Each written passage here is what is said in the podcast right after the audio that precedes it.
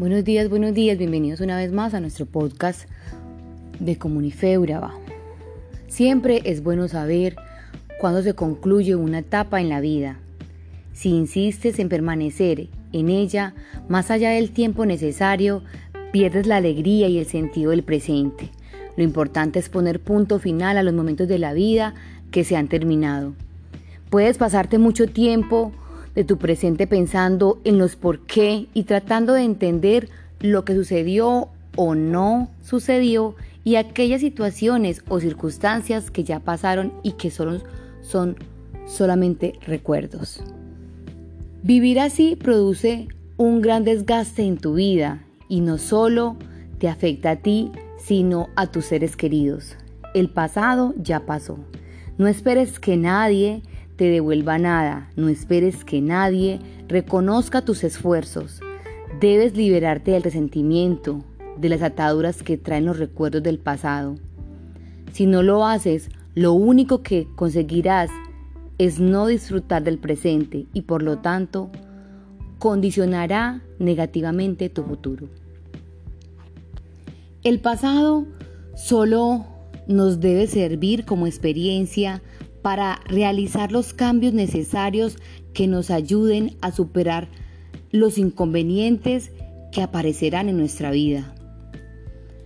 Hay que dar vuelta a la página y vivir con lo que tenemos hoy en nuestras manos.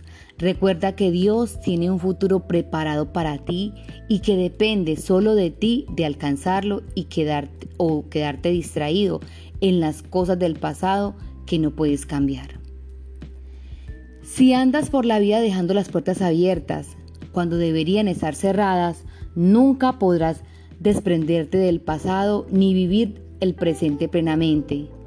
Lo que fueron los noviazgos, las relaciones o amistades del pasado que no acabamos de terminar en nuestra mente.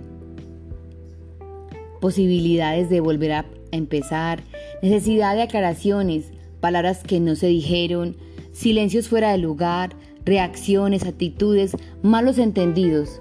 Si puedes enfrentarlos hoy, hazlo. Pero si no, déjalos ir. Pasa la página nuevamente. Cierra la puerta para siempre, pero no por orgullo o soberbia, sino porque tú ya no encajas allí, en ese lugar, en ese corazón, en esa habitación, en esa casa, en esa oficina, en ese oficio en un sinnúmero de situaciones o lugares. Esas cosas ya no forman parte de tu vida. Tú ya no eres el mismo que fuiste hace dos días o hace tres meses o hace tal vez un año. Por lo tanto, no hay nada a que volver. Cierra la puerta, pasa la página, cierra el círculo.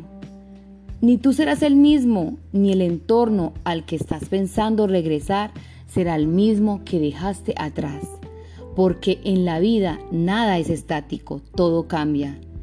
Es por tu salud mental y amor a ti mismo que debes desprenderte de lo que ya no forma parte de tu vida. Saben, cuando el apóstol Pablo se encontraba preso en la cárcel de Filipos con Silas, lo que hicieron fue adorar a Dios. No se quejaron y tampoco pensaron en renunciar. Ellos siguieron adelante con la fuerza de Dios y hoy en especial en este pasaje queremos detenernos y es lo que nosotros hoy queremos resaltar y que te lleves ahí retumbando en tu mente. Pablo en Filipenses 3 del 13 al 14 nos dice, hermanos, yo mismo no pretendo haberlo ya alcanzado, pero una cosa hago, olvidando ciertamente lo que queda atrás y extendiéndome a lo que está adelante prosigo a la meta, al premio del supremo llamamiento de Dios en Cristo Jesús. El apóstol Pablo sabía que la adversidad era parte del camino, que ante ella hay diversas reacciones, ya sea enfrentarla, negarla o huir de ella. Se requiere aquí una profunda decisión de no volver atrás si queremos lograr o alcanzar algo significativo pues las cosas sin valor no requieren ningún esfuerzo ni presentan dificultades. Podemos encontrarnos con personas que tienen grandes talentos, pero no logran grandes metas, pues les falta perseverancia. Y vemos también el contraste, es decir, personas cuya constancia los ha llevado a grandes conquistas. El apóstol Pablo perseveró a pesar de todo, como lo expresa el texto de hoy. Recordemos que Pablo escribe esta carta a los filipenses desde la cárcel. Es un cristiano que ha vivido naufragios, fue traicionado, abandonado, apedreado, en peligro muchísimas veces, menospreciado por judíos y discípulos. Pero no abandonó los caminos del Señor, ni su servicio a Dios. Su decisión de perseverar hasta el fin fue firme y lo expresa diciendo, prosigo a la meta. Y así lo hizo, fue fiel a Dios hasta el fin de, sus días. Pablo no se desvió, Pablo confió, se enfocó, Pablo siguió la meta. Cabe destacar la frase que menciona Pablo donde dice, olvidando lo que queda atrás.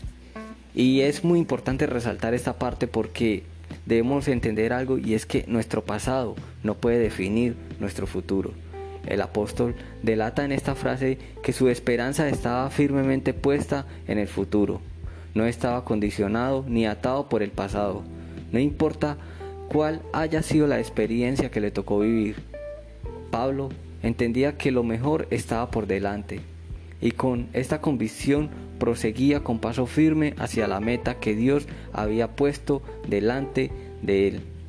Como cristianos, es importante que también miremos hacia adelante.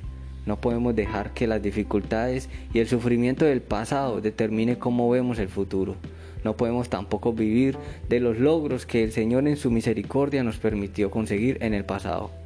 Para los que estamos en Cristo, la vida crece siempre hacia la expresión máxima de su plenitud. Lo mejor está por delante.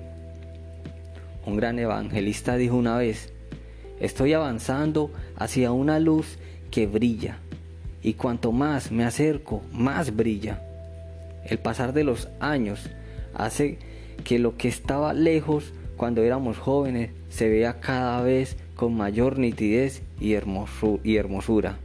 Esto debe animarnos a seguir adelante con nuevas fuerzas, con nuevas expectativas, reconociendo que Dios va delante de nosotros como un poderoso gigante.